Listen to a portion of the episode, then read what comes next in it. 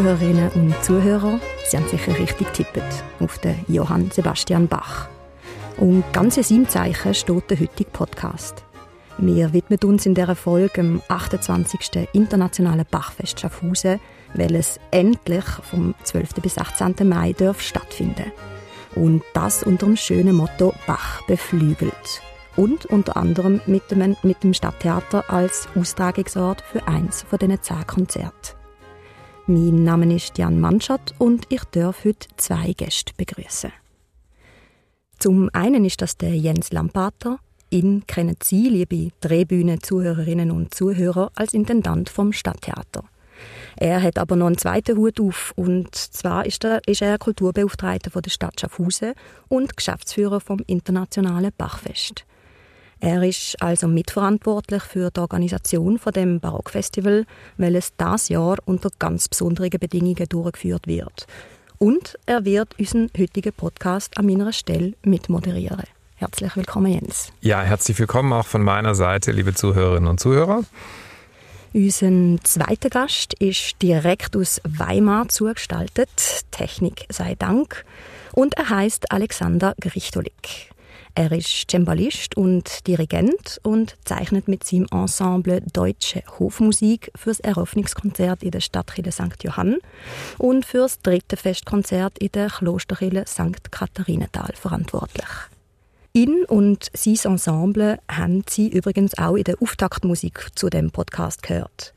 Wir haben Ihnen die ersten Texte aus der sogenannten Schäferkantate eingespielt, über welche Sie später noch mehr werden erfahren. Zuerst möchte ich aber mit dir, Jens, ganz allgemein über das Bachfest reden. Was ist der Hintergrund von dem Festival und was hat Schaffhausen eigentlich damit zu tun?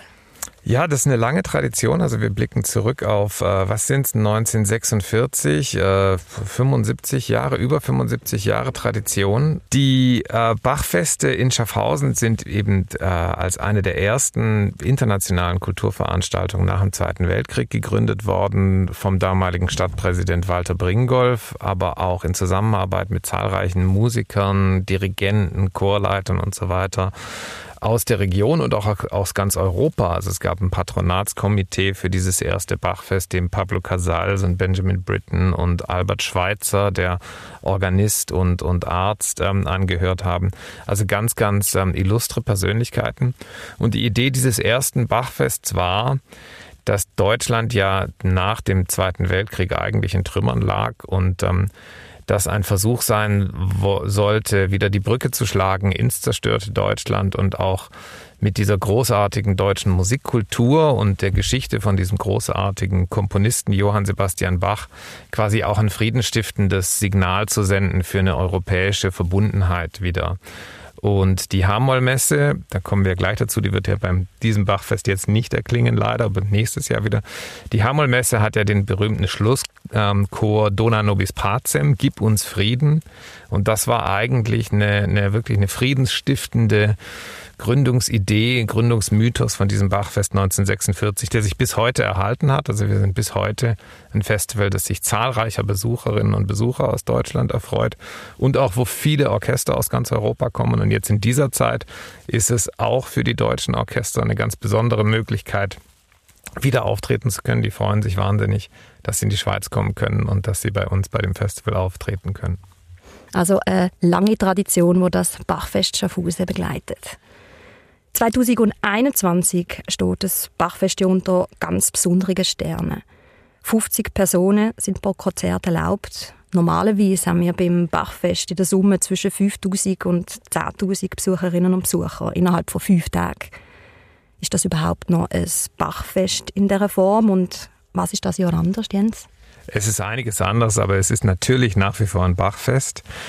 Klar, diese Reduktion der Kapazitäten, also diese, diese 50er-Grenze, die uns jetzt vorgeschrieben ist, die ist natürlich schwierig und die sorgt für einige Veränderungen. Wir haben einiges überdenken müssen im Programm und haben auch einige liebgewonnene, sehr schöne Dinge opfern müssen. Ähm, trotzdem glaube ich, ist ein sehr schönes und kompaktes Programm ge geworden. Eines der größten und für die Schaffhauser Brille natürlich schmerzlichsten Opfer sind die Kantatengottesdienste. Da stehen ja im Gegensatz zu den großen Konzerten, wo wir Profiorchester haben, stehen ja Laien und Amateurensembles auf der Bühne. Das heißt Chöre, die ähm, aus der Region kommen und die über Monate hinweg so eine Kantate einstudieren und proben. Und diese Kantatengottesdienste können jetzt nicht stattfinden, weil die Chöre natürlich das Singverbot hatten und ich glaube sogar zum Teil noch haben. Also Aufführungen sind wirklich nur von professionellen Ensembles gestattet. Und auch schlicht und einfach bereits im März, wo noch nicht mal klar war, dass wir diese 50er-Grenze haben würden, dass Veranstaltungen wieder erlaubt sein würden, bereits da war klar, dass den Chören die Zeit fehlt, diese Kantaten aufführungsreif einzuarbeiten.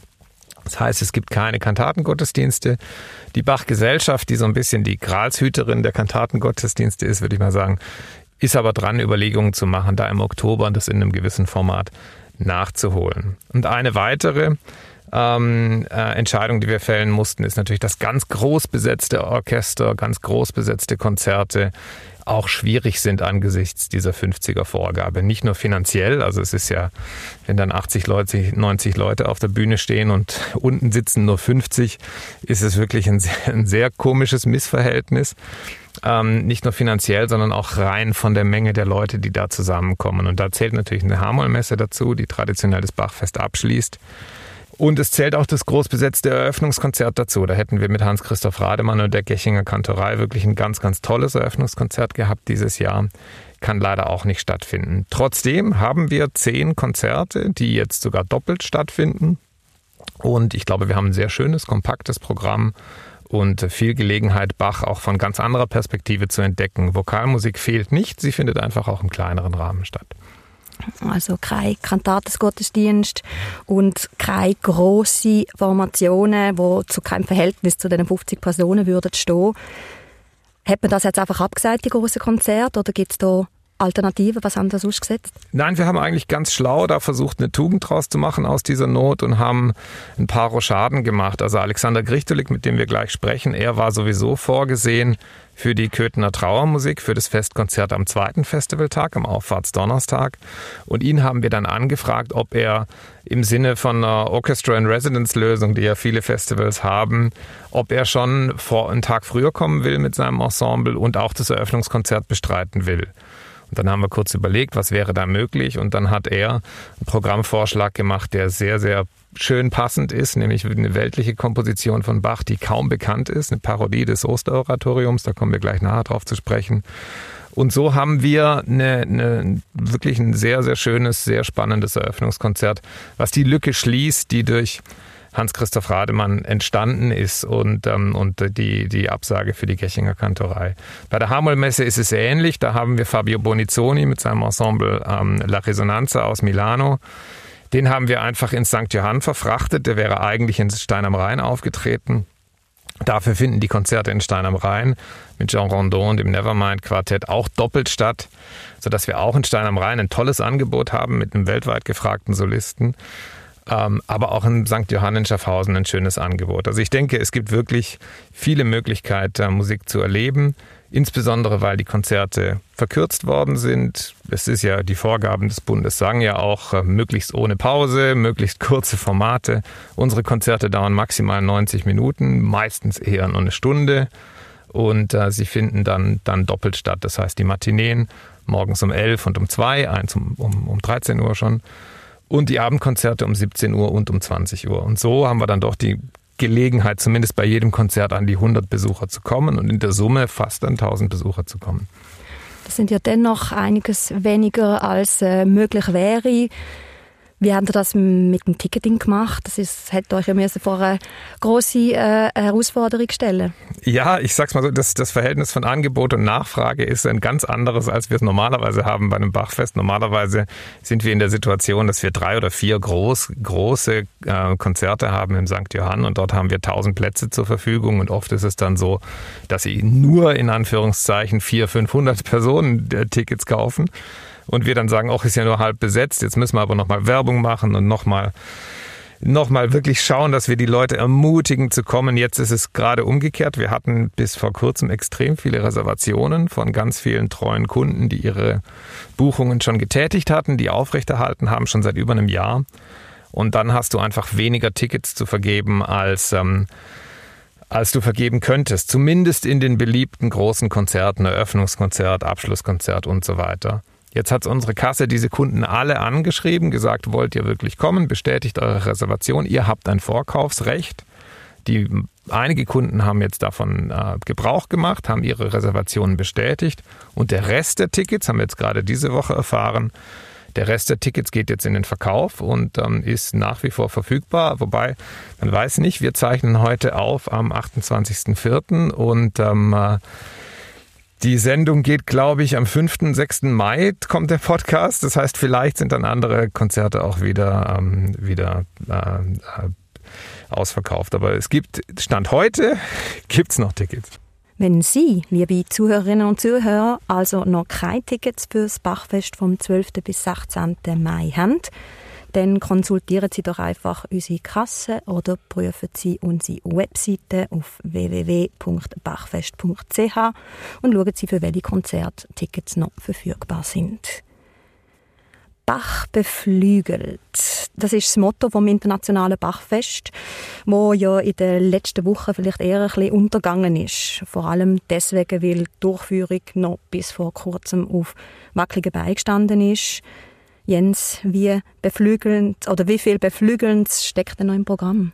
Ja, da steckt schon noch einiges an Beflügeln drin. Das Motto wurde ursprünglich gewählt wegen Christi Himmelfahrt und Auffahrt, aber nicht nur deswegen. Also natürlich diese beflügelnde, transzendente Dimension von der Auffahrt in den Himmel, die ist ein bisschen weggefallen, muss ich ehrlich sagen, weil wir hatten zwei Konzerte, eins mit dem Freiburger Barockorchester und dem Ensemble Vox Luminis aus Belgien, die äh, Himmelfahrtskantaten von Bach und äh, Kompositionen von Telemann gespielt hätten.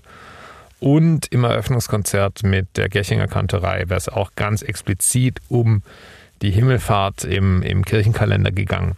Der Aspekt ist ein bisschen weg, aber wir haben natürlich auch sonst das Thema beflügelnde Musik. Welche Musik war für Bach als Komponisten beflügelnd? Was für Vorbilder hatte er? Ganz klar drin und wir haben auch einen ganz besonderen Fokus auf den Flügel, also auf das Tasteninstrument, äh, die Entwicklung des Flügels, wie kam es vom Cembalo zum modernen Klavier.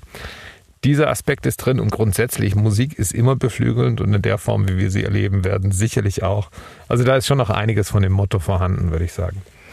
Im Programm wird also der Frage noch gegangen, wer der Bach inspiriert und somit beflügelt hat.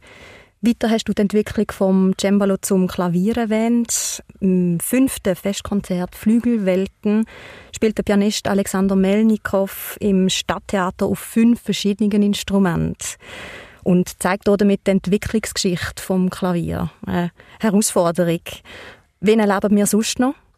Also das von Melnikow ist wirklich in der Tat spannend. Wir reden nur jetzt nicht vielleicht zu viel darüber, weil es da in der Tat gar keine Tickets mehr gibt. Aber es ist total interessant. Er ist ein absoluter, ein Nerd, würde man sagen, ein absoluter Klavierexperte, der die, diese Instrumente selber sammelt und bei jedem Werk versucht, sie auf einem Instrument zu spielen, wie es zur Zeit des Komponisten existiert hätte. Also da gibt es den Hammerflügel, da gibt es den Era-Flügel, da gibt es den Walterflügel aus Wien und so weiter. Und der bringt diese ganzen Instrumente hierher und spielt sie in dieser Originalfassung. Dann haben wir zum Thema Tasteninstrumente natürlich die Orgel. Bach war ja zu seinen Lebzeiten als Komponist gar nicht so sehr erfolgreich. Ähm, also er war schon erfolgreich, aber er war vor allem als Organist, als Virtuose auf der Orgel, hatte er einen Riesenruf ähm, äh, ähm, weit über seinen, seinen Wohnsitz äh, hinaus. Als Komponist waren andere erfolgreicher, also Händel zum Beispiel mit seinen Riesenopern, Oratorien und so weiter. Ähm, die kamen auch mehr in der Weltgeschichte rum. Bach war ja immer, ja, ist nicht weit gereist, aber als Orgelvirtuose kannte man ihn überall, wo man ihn kennen musste. Und da haben wir einen ganz, ganz spannenden ähm, Abend mit sechs Absolventen von den Orgelhochschulen aus Deutschland und der Schweiz. Nacht der Orgeln heißt es, auf den beiden großen Schaffhauser Orgeln im Münster und im St. Johann gibt es zwei Teile. Ein Teil beleuchtet wirklich Bach-Kompositionen auf der Orgel und der zweite Teil im St. Johann geht dann bis in die Romantik hinein beleuchtet Komponisten, die Bach wiederum beflügelt hat, also die Bach inspiriert hat. Komponisten wie Schumann oder Max Reger und so weiter. Also wirklich ein schöner Bogen von den Bach-Kompositionen bis äh, zu, zu neueren Werken. Das ist die Orgelnacht. Und dann haben wir noch einen ganz besonderen Shootingstar der Barockmusikszene, nämlich Jean Rondeau. Absolutes Enfant terrible der Klassikszene. Super Künstler, super Musiker. Er tritt in Stein am Rhein mit seinem Ensemble Nevermind auf.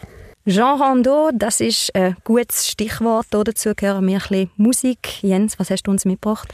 Ja, eine Aufnahme von Jean Rondeau und seinem Ensemble Nevermind, in der Tat. Er wird in Stein am Rhein Quartette spielen ähm, von Bach und Telemann. Georg Philipp Telemann war ja eng befreundet mit Johann Sebastian Bach, war auch Taufpate von Bachs äh, Sohn. Äh, und Telemann ist nach Paris gereist und hat in Paris die sogenannten Quatuors Parisiens, also die Pariser Quartette, komponiert. In Stein am Rhein wird das Quatuor Parisien Numero 4, das Nummer 4 gespielt. Wir hören aber einen Auszug aus dem Nummer 6, Quartett Nummer 6 in E-Moll, TWV, Telemann Werkverzeichnis 43 Doppelpunkt E4 für alle Experten, die diese Detailinformation wirklich nötig haben. Und zwar, Sie hören daraus den fünften Satz, das Distrait. Zerstreuung übersetzt und das ist einer der wirklich schmissigsten und wuchtigsten und, und, und fetzigsten Tanzsätze, die Georg Philipp Telemann überhaupt komponiert hat. Nevermind bringt es hier ganz besonders klar zum Ausdruck. Es ist ein wilder Tanz mit ganz vielen Synkopen im Dreiertakt. Viel Spaß beim Pariser Quartett Nummer 6.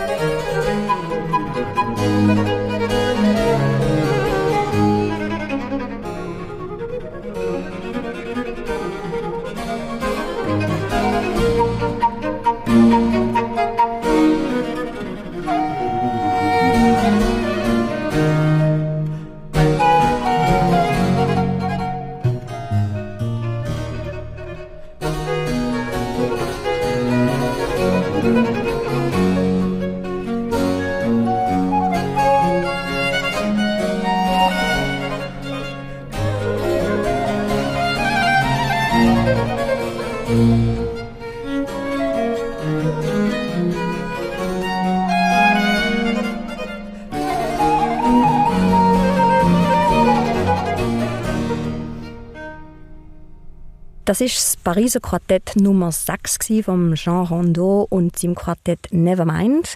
An dieser Stelle verabschiede ich mich, übergebe dir, Jens, die Moderation mit dem Alexander Grichtolik. Ja, danke schön, Diane, und herzlich willkommen unserem Gast aus Weimar, Alexander Grichtolik. Unser Gast der Woche. Ich bin Alexander Grüchtelik, bin Cembalist und leite das Ensemble Deutsche Hofmusik. Und mit diesem Ensemble haben wir in den letzten zehn Jahren vor allen Dingen halt weltliche Vokalwerke Johann Sebastian Bachs wieder zum Leben erweckt. Gerade Stücke, die sich äh, nur fragmentarisch überliefert haben, die haben wir erstmals wieder aufführen können. Und zwei dieser Werke, äh, unter anderem die Köthener Trauermusik und vor allen Dingen auch die Schäferkantate, die werden wir ja äh, dieses Jahr beim Bachfest Schaffhausen präsentieren dürfen. Ja, da sind wir gerade direkt beim Thema. Entfliehet, verschwindet, entweichet ihr Sorgen, verwirret die lustigen Regungen nicht. Ähm, ganz persönlich gefragt, bevor wir zur Schäferkantate kommen, das sind die ersten äh, Sätze aus der Schäferkantate, BWV 249a. Auch was es mit dem A auf sich hat, werden wir nachher noch erklären. Wie oft mussten Sie im letzten Corona-Jahr an diese Textstelle denken? Entfliehet, verschwindet, entweichet ihr Sorgen. Ja, ich musste daran natürlich sehr oft denken, weil dieser Text ja mit seiner ja, Sorgen entweichenden oder die Sorgen vertreibenden Aufforderung geradezu zeitlos ist. Ähm, man hat ja auch herausgefunden, warum Bach damals diesen Text vertonen musste. Das hatte den Hintergrund, dass das Herzogtum Sachsen-Weißenfels, der Auftraggeber Herzog Christian von Sachsen-Weißenfels war ja Adressat der Schäferkantate, dieses Herzogtum war von großen Schulden geplagt und war kurz vor dem Staatsbankrott und der deutsche Kaiser musste sogar eine Zwangsverwaltung einsetzen, um die dringendsten Schulden des Landes zu, ähm, ja, zu ordnen und, die dringendsten Schulden anzugehen. Und äh, damals, als diese Schäferkantate aufgeführt wurde, lag sozusagen das Schwert, dieses Schuldenschwert schwer über dem Land und man hat versucht, darauf auch anzuspielen und dem Herzog mal für den Moment dieses Festessens und für den Moment, in dem er die Musik hören konnte, diese Sorgen zu nehmen. Das ist ja ein sehr schöner Aufhänger für unser Bachfest, was jetzt ähm, bald über die Bühne gehen wird, weil es ja auch genau das ist, dass wir auch die Sorgen, die wahrscheinlich viele Menschen hatten und auch noch haben in der jetzigen Zeit, vertreiben wollen mit Musik. Ja, ich habe aus dem Grund, als Sie uns auch fragten, welches Stück wir als Eröffnungs Werk aufführen können. Auch die Schäferkantate aus diesem Grund ausgewählt, weil das Entflieht ihr Sorgen eine Parole ist, die, glaube ich, gerade heutzutage sehr gut den Leuten aus dem Herz spricht. Ja, dann sprechen wir doch etwas detaillierter über diese Schäferkantate. Sie haben vorhin schon gesagt, ähm, dass Sie mit dem Ensemble Deutsche Hofmusik äh, immer wieder solche Rekonstruktionsarbeiten bewerkstelligen. Wie geht es denn vor sich? Woran liegt der Reiz dieser Arbeit, des Rekonstruieren dieser nicht ganz erhaltenen Musik, des Freilegen dieser unbekannten Schichten? Das hat es Ihnen ja ganz besonders angetan. Woran liegt der Reiz und wie gehen Sie da vor? Gehen Sie in die Archive, ähm, überlegen sich, was waren die, was könnten die musikalischen Vorbilder gewesen sein? Wie kann man diese Lücken schließen, wenn die Komposition nicht ganz überliefert ist? Also mich reizt an dieser Aufgabe eigentlich, dass es ja eigentlich die Schnittstelle zwischen Musikforschung und auch dem Musikmachen ist. Ich nenne das mal experimentelle Musikwissenschaft. Man könnte es auch mit der experimentellen Archäologie vergleichen. Also sie wollen herausfinden, äh, wie viele Mammuts konnte ein Steinzeitjäger mit einer, mit einem Wurfspieß mit einer Steinklinge vorne dran erlegen. Das sind ja Fragen, die beispielsweise in der experimentellen Archäologie ähm, äh, behandelt werden. Ähm, es ist halt so, dass dieser Bereich, diese Schnittstelle relativ wenig bearbeitet ist. Da gibt es sehr wenige Leute, die da tätig sind. Und es ist natürlich auch spannend, gerade wenn man sich mit alter Musik beschäftigt, was ja ohnehin schon ein, ich sage ich mal, wissenschafts- oder forschungslastiges Gebiet ist, wenn man da zumindest selber auch was beitragen möchte, dass man dann das auch in der Praxis ausübt oder in der Praxis ausprobiert. Hier in dem speziellen Fall natürlich auch barocke Kompositions Weisen, barocke Kompositionstechniken wieder zu reanimieren, sozusagen in Bachs Kompositionswerkstatt hereinzuschauen.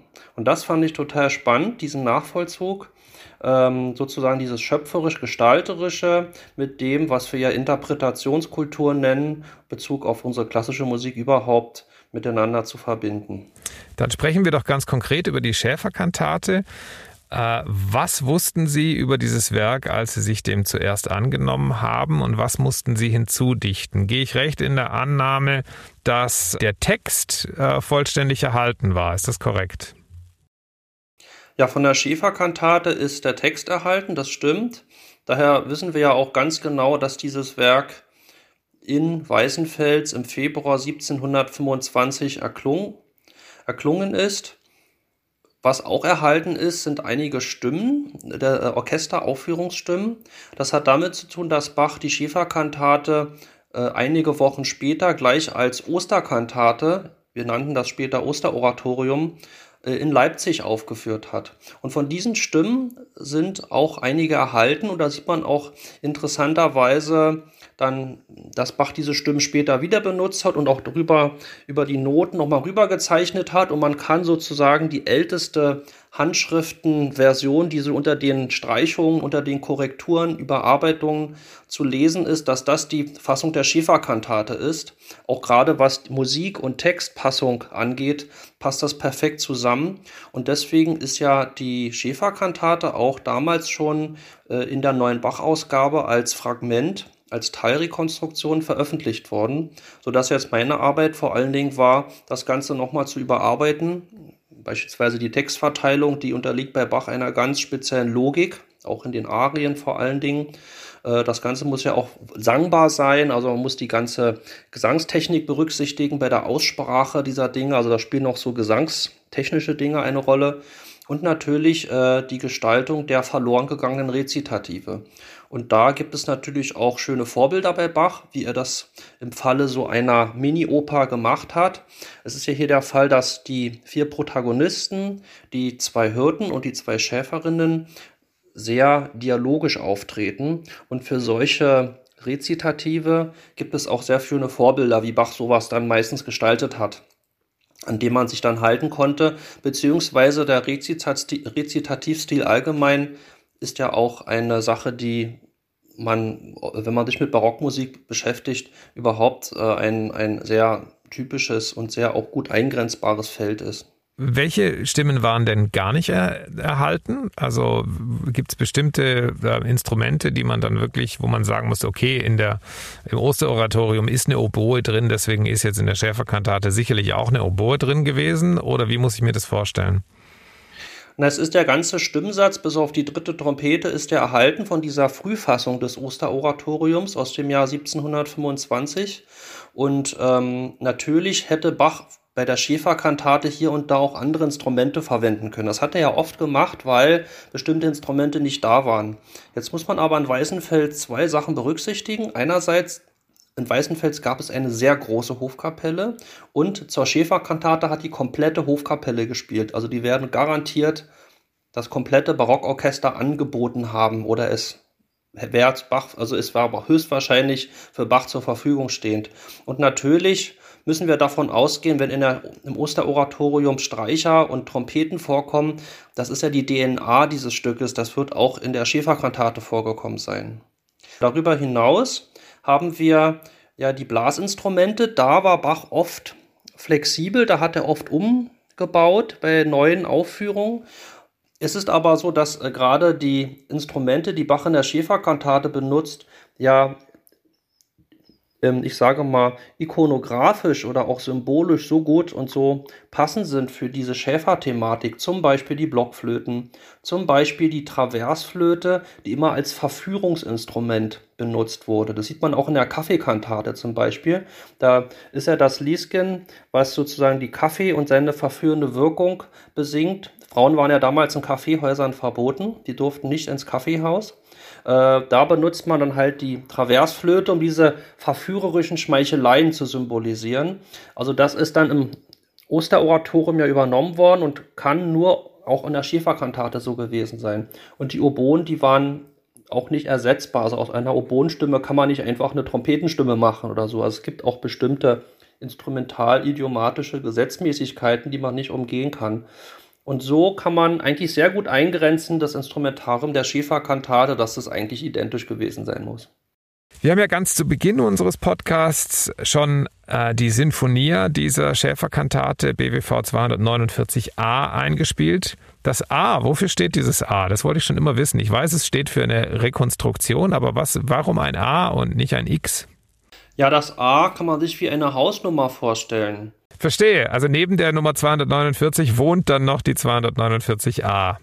Genau, und das Lustige ist, dass eigentlich man denkt, diese A-Nummern werden ja bei Häusern meistens vergeben, wenn es zum Anfang nur die normale Nummer gab und dann gibt es noch ein Gebäude, was hinten auf dem Grundstück oder nebenan eingefügt wird. Ah, so ist das also. Vielen Dank, dann hat sich diese Frage geklärt. Wir spielen Ihnen einen kleinen Auszug des ersten Bass-Tenor-Duetts Entflieht ihr Sorgen vor, aus der Aufnahme mit der Deutschen Hofmusik und Alexander Grichtelig.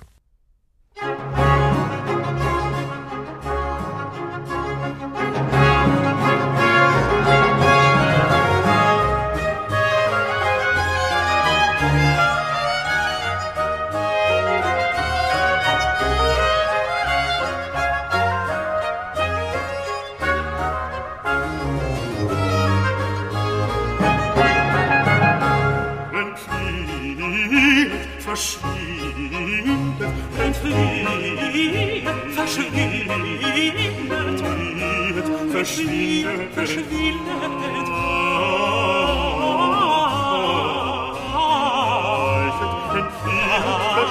Entweicht mir Sorgen, verwirret mir lustigen Regungen nicht.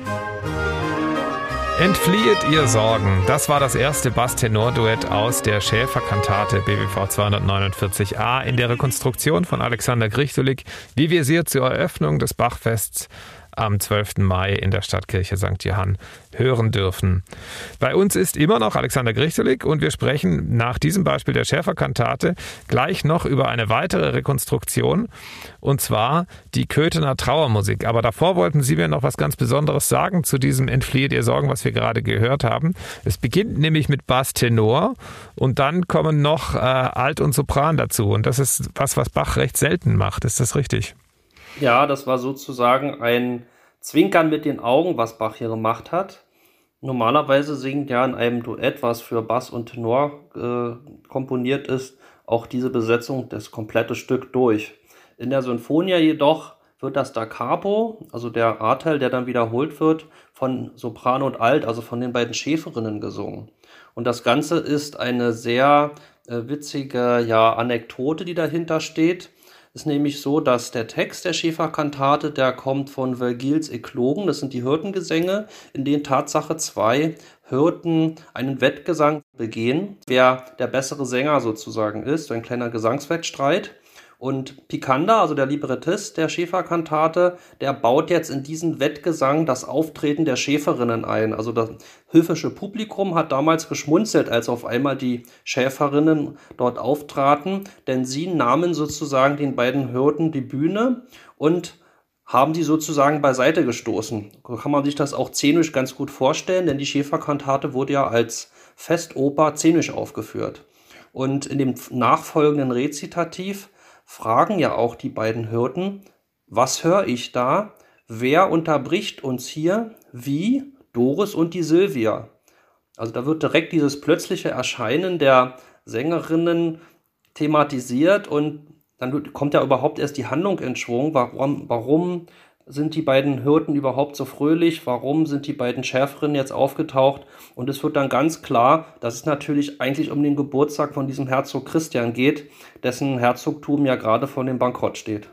Das ist in der Tat wirklich spannend, weil ähm, ich dachte immer, dass die Johannespassion eigentlich Bachs opernhaftestes Werk war, weil es wirklich etwas ist, in dem eine Handlung stattfindet. Jetzt habe ich aber diese Schäferkantate gehört und muss sagen, es ist wirklich interessant, dass Bach hier auch in einem Metier unterwegs ist, wo man ihn gar nicht vermutet hätte, nämlich fast schon bei der Opera Buffa. Richtig. Die Schäferkantate ist eine Gattung, die sogenannte Schäferei oder Schäferdichtung, die auch im 18. Jahrhundert sehr, sehr populär war. Es ist eigentlich eine Art Liebeskomödie oder Liebesdichtung, bei der es immer um die unerreichbare, leicht unterkühlte Schäferin geht, die sozusagen um die, die begehrt wird von einem Mann, meistens auch ein Hirte, allerdings unerreichbar ist. Und das ist, und daran schmachtet und daran verzweifelt sozusagen der Hirte. Also es geht um diese Unerreichbarkeit, die wir auch teilweise ja schon im Minnegesang haben. Da geht es ja auch oft um die, die Liebe von einem Ritter zu einer viel höher stehenden Adelsdame. Also ein uraltes Thema, was dort wieder kommt, diese Standesgesellschaft und so weiter. Und äh, Bach hat Tatsache mehrere solcher Schäferkantaten komponiert. Auch in seiner Köthener Zeit hat er sowas schon gemacht. Die ist leider verschollen, da haben wir nur noch den Text. Aber ähm, das war eine wirklich auch an den Fürstenhöfen ganz verbreitete Gattung. Da wusste auch jeder sofort Bescheid. Zwei Schäferinnen, das, das war meistens die Doris und die Silvia. Das waren so Standardnamen, würde man heute sagen, die man denen dann gegeben hat. Äh, und jetzt in diesem Fall Picander hat natürlich noch diese Menalkas und Damoetas, diese äh, vergilsche Nomenklatur hier eingeführt, um das Ganze noch auf ein antikes Fundament zu stellen. Kommen wir von dieser weltlichen, unterhaltsamen Musik, die wir im Eröffnungskonzert erleben dürfen, zu einer weiteren Parodie, allerdings einer Trauermusik, der Köthener Trauermusik. Sie haben vorhin schon Bachs Wirken in Köthen angesprochen. Das ist auch eine Parodie, dieses Mal BWV 244a. Und mit Parodie meint der Musikwissenschaftler natürlich nicht, dass Bach sich über etwas anderes lustig macht, sondern dass er ein Vorbild verwendet und aus diesem Vorbild ein neues Werk erschafft. Das Vorbild für die Kürtner Trauermusik ist Bachs weltberühmte Matthäus-Passion. Die Partitur der Kürtner Trauermusik war zum großen Teil verschollen und sie haben auf der Grundlage von verschiedenen Dokumenten und Aufzeichnungen der Trauerfeier, also dieses Begräbnisses von Leopold äh, von Anhalt-Köthen, das sehr aufwendig rekonstruiert. Wie sind Sie da vorgegangen? Ja, bei der Köthner Trauermusik ist es ja so, dass die Erforschung dieses Werkes eigentlich schon 100 Jahre alt ist. Und vor 100 Jahren hat der äh, Thomas Kantor und Mitherausgeber der ersten Bach-Gesamtausgabe, Wilhelm Rust, der hat als erster entdeckt, dass sich äh, in dem Text der Köthner Trauermusik eigentlich ganz, ganz viele der schönsten Arien und Chöre der Matthäus-Passion verbergen. Das hat er einfach durch Textübereinstimmung und Reimübereinstimmung festgestellt. Und da das Ganze bei so vielen Arien und Chören auftritt, konnte man sehr sicher sein, dass hier auch Tatsache ein, eine ganz enge Beziehung war. Und auf dieser Grundlage habe ich letztendlich ähm, diese Neutextierung oder Rücktextierung, je nachdem, wie man das sieht, äh, aus der Matthäus-Passion vorgenommen und musste natürlich die Rezitative auch wieder ergänzen, denn die äh, sind ja immer so ein Bindeglied zwischen den Arien und Chören, die oft nicht parodiert wurden. Hier gab es aber auch Forschungsarbeiten, wo auch vermutet wurde, dass einige dieser Rezitative vielleicht auch parodiert wurden. Und jetzt war einfach eine kompositionshandwerkliche Fragestellung, das Ganze umzusetzen. Natürlich hat das nicht bei allen Rezitativen geklappt. Es gab auch vier bis fünf, bei denen ich komplett neu mir ein Rezitativ ausdenken musste, ein neues komponieren musste, ähm, in der Hoffnung, dass es überhaupt nicht auffällt. Es ist ja so, dass die meisten Rezitative auch in der Matthäus-Passion äh, außerhalb des Evangelisten Accompagnato-Rezitative sind, sprich, da wird also der Sänger, die Sängerin von Instru mehreren Instrumenten begleitet, nicht nur vom Continuo. Und ähm, natürlich kann man davon ausgehen, dass in so einer Köthner Traummusik auch teilweise einfachere Rezitative vorkamen, also dass Bach seine komplette Bannbreite kompositorischer Kunst hier auch wieder zeigte. Das Werk ist sehr bedeutsam für Bachs Biografie, nicht nur wegen dieses Bezugs zur Matthäus-Passion. Immerhin muss es auf den jungen Karl Philipp Emanuel Bach, der bei der Aufführung scheinbar anwesend war, es muss auf den jungen Karl Philipp Emanuel Bach einen sehr, sehr großen Eindruck gemacht haben. Und aus dieser Köthener Trauermusik hören wir ein ganz kurzes Beispiel aus der CD-Aufnahme von Alexander Grichtulik und dem Ensemble Deutsche Hofmusik. Bitteschön.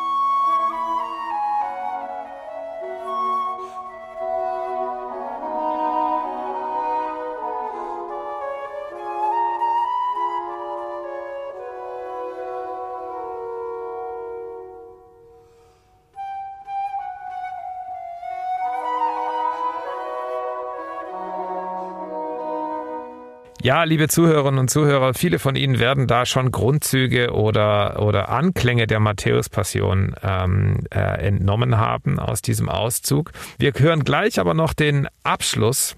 In der Matthäus-Passion kommt der berühmte Schlusschoral Wir setzen uns mit Tränen nieder. In der Köthner Trauermusik heißt das Die Augen sehen nach deiner Leiche. Die Matthäus-Passion ist ja ein doppelchörig komponiertes Werk und wird meistens auch mit sehr, sehr vielen Sängern aufgeführt. Es gibt ja die berühmte Anekdote von Mendelssohn, der dieses Werk wieder aufgeführt hat mit, mit Hunderten von Sängern auf der Bühne. Das entspricht auch nicht mehr der heutigen Praxis. Aber sie machen die Köthner Traummusik einfach mit vier Solisten. Ähm, das hat Bach also nicht doppelchörig komponiert oder wie umgeht man das?